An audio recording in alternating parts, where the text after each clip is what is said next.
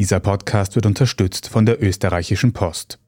Ich bin Tobias Holub. Das ist Thema des Tages, der Nachrichtenpodcast vom Standard.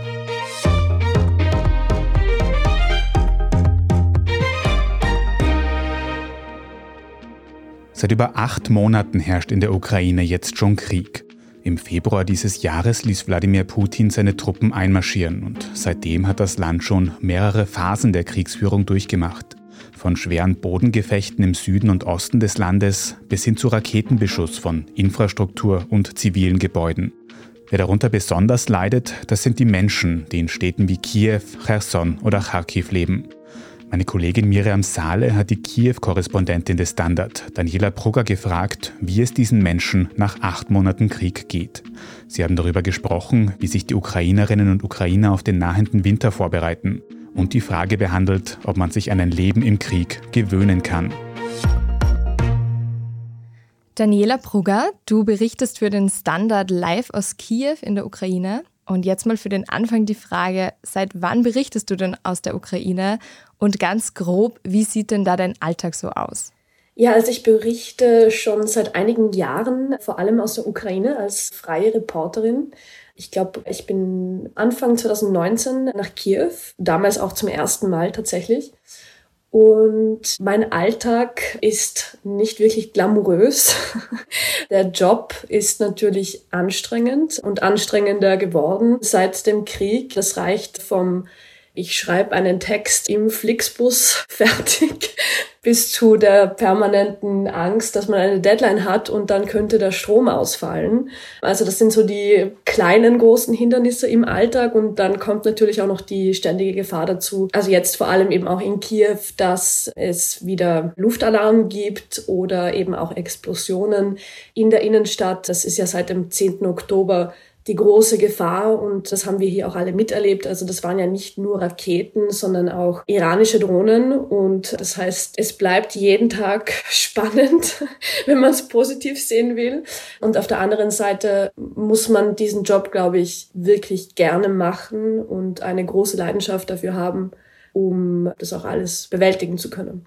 Du bist jetzt ja schon eine längere Zeit dort, wie wir gerade gehört haben.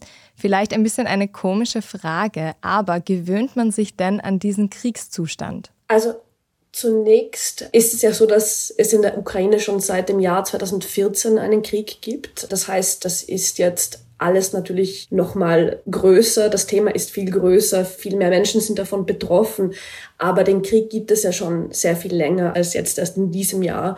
Allerdings war der 24. Februar, und das höre ich auch aus den Gesprächen mit meinen Kollegen und Kolleginnen heraus, natürlich für alle ein großer Schock, die wir hier waren, weil man sich das natürlich nicht vorstellen konnte, dass Russland einen Angriffskrieg in diesem Ausmaß starten würde, der ja völlig unprovoziert war also auch meine ukrainischen Freunde und Freundinnen haben damit nicht gerechnet. Und das mag aus heutiger Sicht vielleicht ja, was schon naiv vielleicht wirken, weil wir haben ja diesen Truppenaufbau alle erlebt an der Grenze, der sich ja über Monate hinweg gezogen hat. Aber wenn es dann wirklich soweit ist, dass Explosionen und ein Einmarsch stattfindet, dann ist man davon natürlich trotzdem irgendwie überrascht.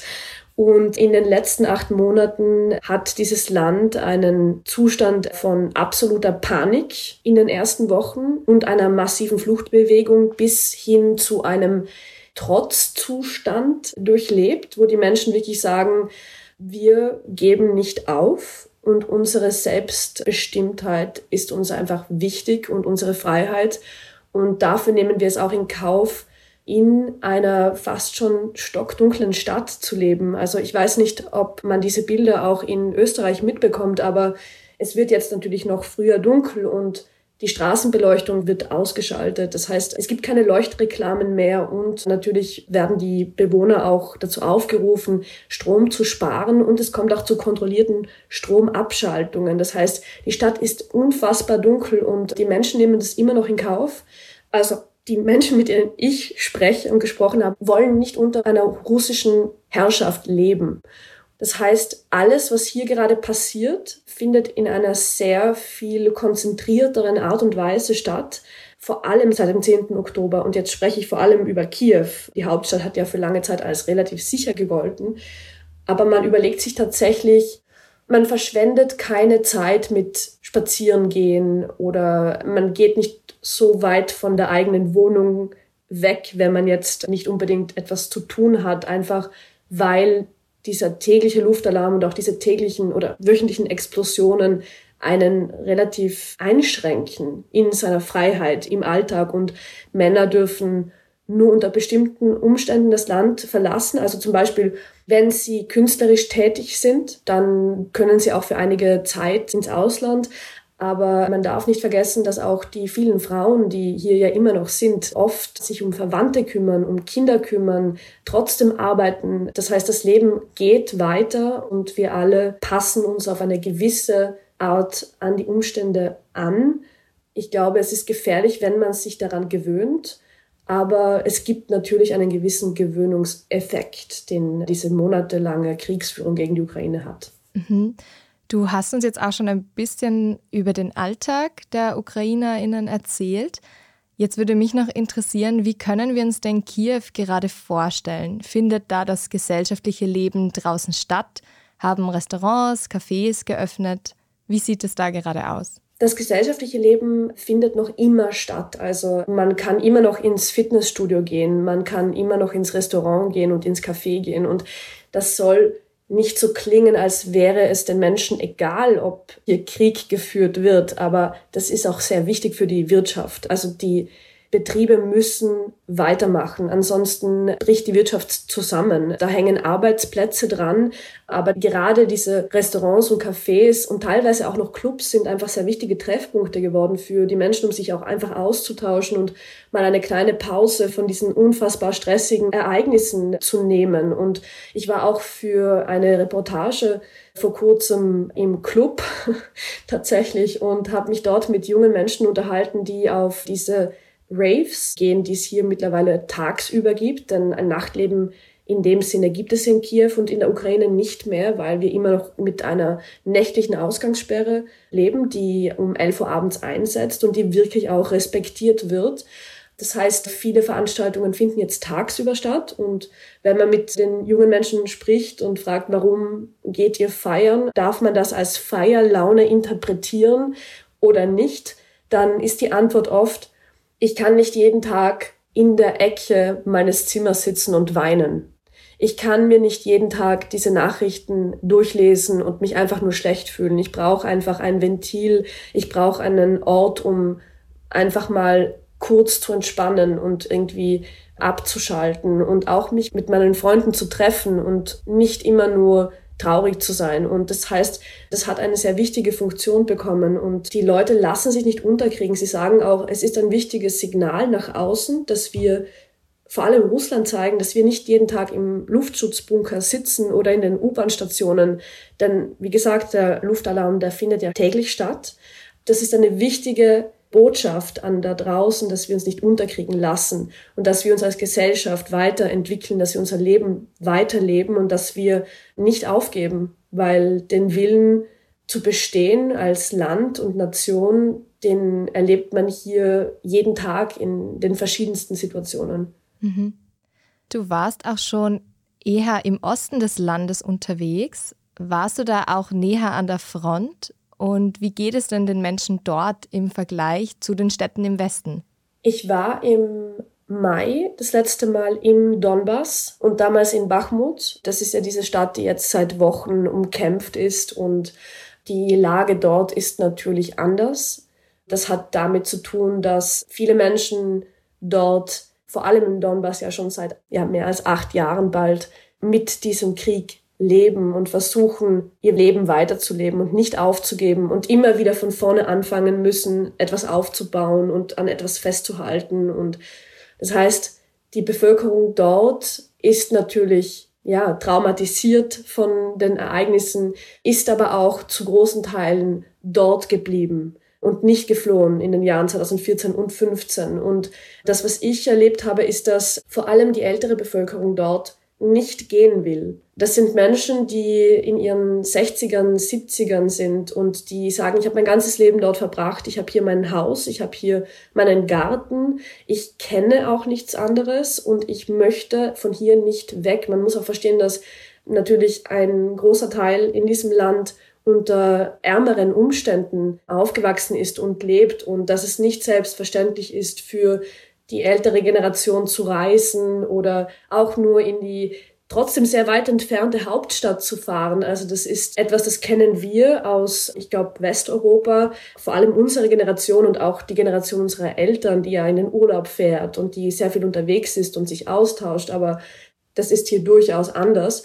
Und ich erlebe auch, dass die Menschen dort mittlerweile unter sehr furchtbaren Umständen leben. Also man hört davon, dass es keine Milch mehr gibt, dass viele Lebensmittel nicht mehr erhältlich sind, dass man nicht vergessen darf, dass auch diese ständige Präsenz von Soldaten, von Militär etwas mit der Gesellschaft macht und natürlich noch zusätzlich diese ständige Bedrohung und die ständige, ja, die Explosionen, die Raketen, das geht, wie gesagt, seit acht Jahren. Wir sprechen jetzt gleich noch darüber, wie es denn wirtschaftlich in dem Land aussieht. Nach einer kurzen Werbepause bleiben Sie dran. Bei der Post werden Möglichkeiten gegeben. So wie Männer jetzt das machen, mache ich das auch. Und das macht Spaß. Die ganzen 24 Jahre über das typische Arbeitsgefühl, was andere haben, habe ich nicht. Wow, so viele Geschichten. Ihr wollt mehr? Dann hört mal in den Podcast rein, den neuen Podcast der österreichischen Post. Überall dort, wo es Podcasts gibt. Daniela, Russland rechtfertigt diesen Angriff ja damit, dass sie russischsprachige Menschen in der Ukraine befreien wollen. Wie verbunden haben sich denn die UkrainerInnen vor dem Krieg mit Russland gesehen? Diese Frage wird einem ja oft gestellt, wenn man hier arbeitet. Und ich muss dann immer an die Gespräche denken, die ich in Kharkiv geführt habe, also die zweitgrößte Stadt in der Ukraine, die sich sehr nahe an der russischen Grenze befindet und die vor allem russischsprachig ist. Ja, viele Menschen dort haben Verwandte in Russland. Viele dort waren in Russland, haben dort mal gearbeitet, waren in St. Petersburg, in Moskau haben sich russische Filme angeschaut und russische Musik gehört und sogar russisches Fernsehen geschaut. Das heißt, es gab diese Verbundenheit, diesen Austausch an, ich würde vor allem sagen, Kulturprodukten auch und eben diese familiären Bezüge.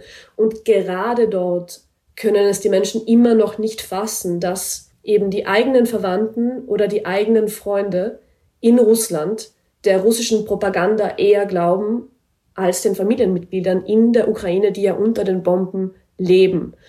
Diese Menschen sprechen Russisch, die werden nicht befreit, die werden terrorisiert und das erleben wir auch in anderen Landesteilen. Und man hört natürlich noch vereinzelt Menschen, vor allem, ich denke jetzt an Odessa, ich denke an den Donbass, die noch immer an dieser Idee festhalten, dass Russland ihnen nichts tun wird, weil sie ja selbst russischsprachig sind und diesen Bezug haben zum Land. Aber unsere Erfahrung zeigt und die Ereignisse der vergangenen Monate zeigen, dass das ja nicht so ist. Und jetzt zum Beispiel darf in der Ukraine keine in Russland produzierte und russischsprachige Musik mehr gespielt werden. Im Radio, im Fernsehen, aber auch in Restaurants und in Cafés. Und Russland hat hier einen Graben geschaffen, der wahrscheinlich für Generationen nicht mehr überwunden werden kann. Mhm. Seit Monaten kämpfen ja ukrainische Männer jetzt schon an der Front. Das hat ja sicher auch einen Einfluss auf die Wirtschaft. Wie war denn eigentlich der Lebensstandard in der Ukraine vor dem Krieg? Man darf nicht vergessen, dass die Ukraine ein wahnsinnig großes Land ist. Die Fläche des Landes ist fast doppelt so groß wie die von Deutschland. Und das heißt, die Lebensumstände und auch die Lebensbedingungen, die variieren natürlich extrem. Also das reicht von Städten wie Kiew, die in den vergangenen Jahren wirklich auch zu einer wichtigen Destination geworden sind, zum Beispiel für die IT-Unternehmen, für das Outsourcing, für internationale Firmen, die hier produziert haben, als Business-Standort bis hin zu Dörfern, wo man nur über unbefestigte Straßen fahren kann. Also es gibt sehr unterschiedliche Lebensrealitäten in diesem Land und es gibt viele Menschen, die sehr arm sind und es gibt auch Menschen, die sehr reich sind, wenn man hier natürlich auch von den Oligarchen spricht. Aber es hat sich in den letzten Jahren auch eine Mittelschicht herausgebildet. Und das sieht man vor allem auch in den größeren Städten, es gab hier auch berufliche Perspektiven für junge Menschen. Das hat sich einfach verändert seit der Maidan-Revolution und auch dadurch, dass gerade westeuropäische Länder viel investiert haben in das Land. Also ich denke hier vor allem an Deutschland. Deutsche Stiftungen waren unfassbar aktiv in der Ukraine. Es gab Austauschprogramme, Kulturförderungen. Es gab hier auch Stipendien für Start-ups und so weiter. Das heißt, es gab hier einen Lebensstandard, der sich gebessert hat tatsächlich in den letzten Jahren. Und durch diesen Angriffskrieg haben natürlich viele Leute ihren Job verloren. Das hat auch damit zu tun, dass Unternehmen abgewandert sind vor allem aus Kharkiv. In Kharkiv gab es sehr viele internationale Studenten vor dem Krieg, also auch vor allem Medizinstudenten aus Indien oder ja generell aus Asien, aus Afrika, das ist natürlich vorbei mit dem Krieg, mit dem ständigen Beschuss. Viele Firmen sind abgewandert, viele Menschen sind geflohen. Wir beobachten, dass ja es natürlich eine Krise gibt, wenn wir über Mieten sprechen, wenn wir über Wohnungen sprechen, den Wohnungsmarkt dort. Den Menschen sind die Einnahmen weggebrochen. In den Straßen bilden sich lange Schlangen vor den Stellen, wo Lebensmittel ausgegeben werden. Und das sind jetzt nicht nur Menschen, die zum Beispiel schon vor dem Krieg obdachlos waren, sondern tatsächlich auch, wie gesagt, eine gewisse Mittelschicht, die darauf angewiesen ist, auf humanitäre Hilfe, auf Unterstützung.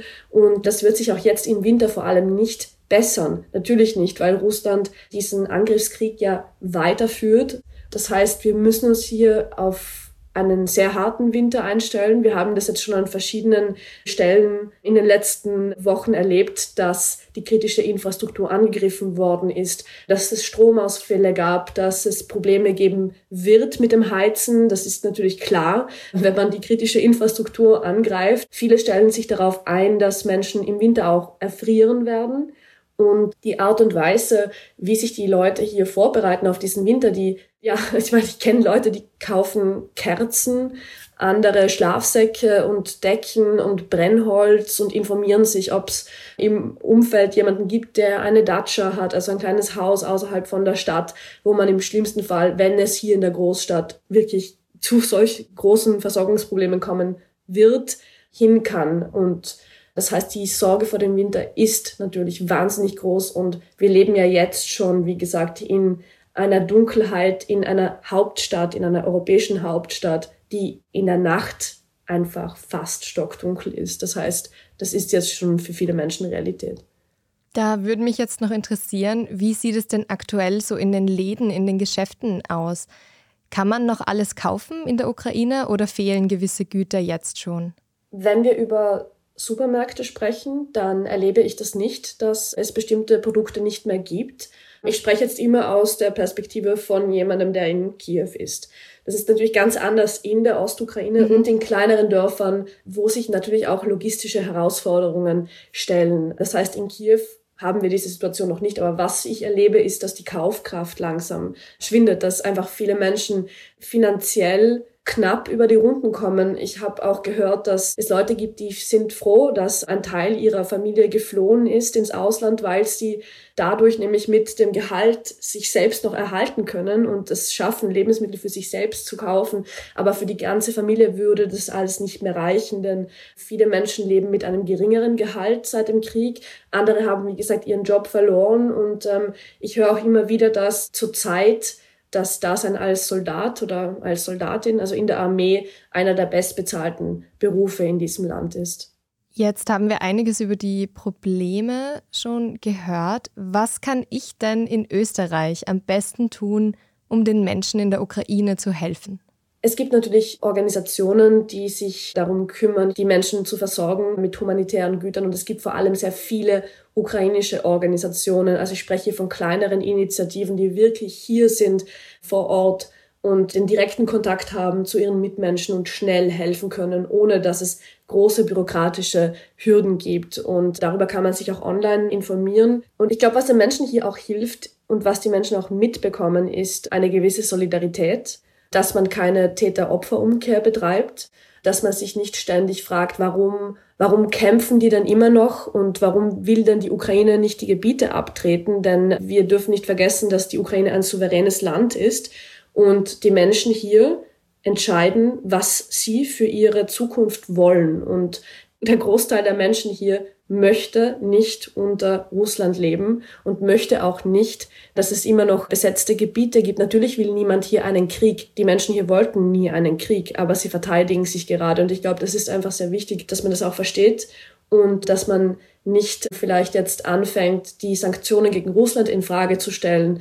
Ich glaube, das sind wichtige Schritte, dass man einfach Empathie hat, versucht vielleicht auch mit Ukrainern und Ukrainerinnen in Österreich in Kontakt zu treten und sich mal anhört, was die zu sagen haben und sich dann vielleicht auch eine Meinung bildet. Ja, ich glaube, das sind kleine Dinge, die aber auch einen Unterschied machen können für die Menschen hier.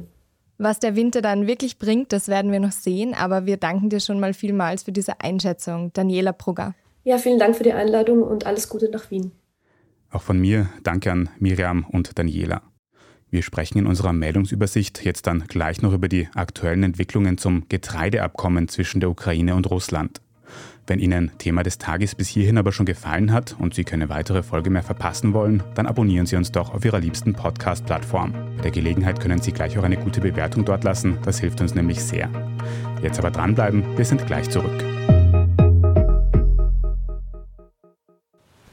Bei der Post werden Möglichkeiten gegeben. So wie Männer jetzt das machen, mache ich das auch. Und das macht Spaß. Die ganzen 24 Jahre über das typische Arbeitsgefühl, was andere haben, habe ich nicht. Wow, so viele Geschichten. Ihr wollt mehr? Dann hört mal in den Podcast rein, den neuen Podcast der österreichischen Post. Überall dort, wo es Podcasts gibt. Und hier ist, was Sie heute sonst noch wissen müssen. Erstens, in der Ukraine hat es übers vergangene Wochenende auch Entwicklungen beim Abkommen zu Getreidelieferungen gegeben. Am Samstag hatte Russland gemeldet, dass der Hafen der russisch besetzten Krimstadt Sevastopol von Drohnen angegriffen worden sei. Laut dem Kreml sei dafür die Ukraine verantwortlich, britische Spezialeinheiten hätten sie unterstützt. In Kiew und London bestreitet man das. In Reaktion hat Russland nun das Getreideabkommen ausgesetzt, das in den vergangenen Monaten die Ausfuhr von Lebensmittelrohstoffen aus der Ukraine geregelt hat. Weil an dem Abkommen neben den beiden Kriegsparteien auch die Vereinten Nationen und die Türkei beteiligt waren, versucht nun vor allem die UNO, das Abkommen wieder in Kraft zu setzen. Am heutigen Montagmorgen war aus dem Istanbuler Koordinationszentrum zu hören, dass trotz Unklarheiten zwölf Getreidefrachter im Laufe des Tages in ukrainische Häfen ein- oder auslaufen sollen. Aus Moskau war dazu zunächst noch keine Reaktion bekannt. Zweitens, in Brasilien ist gestern Sonntag die Stichwahl um das Präsidentschaftsamt über die Bühne gegangen. Mit Stand Montagmorgen heißt der Gewinner Luiz Inácio Lula da Silva. Das ist der linke Herausforderer des bisherigen Präsidenten Jair Bolsonaro. Das Ergebnis ist allerdings sehr knapp. Nach aktueller Auszählung trennen nur wenige Prozentpunkte die beiden voneinander. Der rechte Kandidat Bolsonaro hatte im Vorfeld Zweifel am brasilianischen Wahlsystem gestreut. Es ist nicht klar, ob er seine Wahlniederlage nun anerkennen wird. In den ersten Stunden nach Bekanntwerden des Wahlergebnisses hat sich Bolsonaro allerdings nicht dazu geäußert. Der vorläufige Gewinner, er wird meistens nur Lula genannt, spricht nun davon, die tief gespaltene Bevölkerung von Brasilien versöhnen zu wollen. Lula hat bereits zwei Amtszeiten als Präsident hinter sich, zuletzt saß er aber fast zwei Jahre lang wegen Korruption im Gefängnis. Und drittens, wer heute Halloween feiert und dabei den Namen Dracula hört, wird wohl nicht sofort an eine lesbische Steirerin denken. Zu Unrecht, denn der irische Autor Bram Stoker wollte seine Geschichte über einen blutsaugenden Vampir aus dem relativ fernen Osten wohl ursprünglich in der Steiermark ansiedeln. Das legen zumindest frühe Skizzen nahe. Inspiration dafür dürfte die Novelle Carmilla geliefert haben und die dreht sich eben um eine weibliche Vampirin in der Steiermark und deutet wohl auch eine lesbische Liebesbeziehung der Titelfigur an. Zu Weltruhm gebracht hat es dann freilich Bram Stokers alter männlicher Vampir, der junge Frauen anfällt. Doch damit nicht genug an gruseliger Inspiration aus Österreich. Denn weil Vampirglaube im Mittel- und Osteuropa des 18. Jahrhunderts so verbreitet war, soll auch die Kaiserin Maria Theresia einst ihren Leibarzt Gerard van Swieten ausgeschickt haben. Der sollte die Landbevölkerung über die Nichtexistenz von Vampiren aufklären. Und genau dieser van Swieten dürfte dann wohl die Vorlage für den Vampirjäger Van Helsing geworden sein. Ebenfalls eine Romanfigur von Bram Stoker. Wer hätte gedacht, dass Österreich so eine gute Inspirationsquelle für Horrorgeschichten ist? Alles weitere zum aktuellen Weltgeschehen lesen Sie wie immer auf der Standard.at. Und jetzt noch ein Hörtipp. Nach dem Tod von Red Bull-Chef Dietrich Mateschitz widmet unser Schwester-Podcast Inside Austria dem Unternehmer und Medienmogul jetzt eine dreiteilige Podcast-Reihe.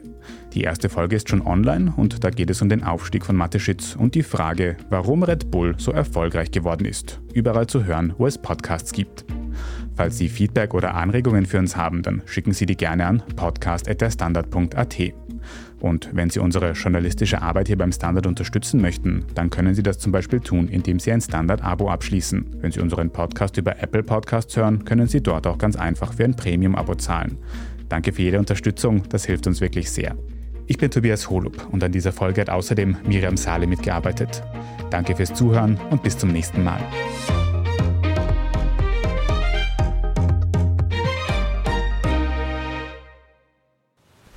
Bei der Post werden Möglichkeiten gegeben. So wie Männer jetzt das machen, mache ich das auch. Und das macht Spaß. Die ganzen 24 Jahre über das typische Arbeitsgefühl, was andere haben, habe ich nicht. Wow, so viele Geschichten. Ihr wollt mehr? Dann hört mal in den Podcast rein, den neuen Podcast der österreichischen Post.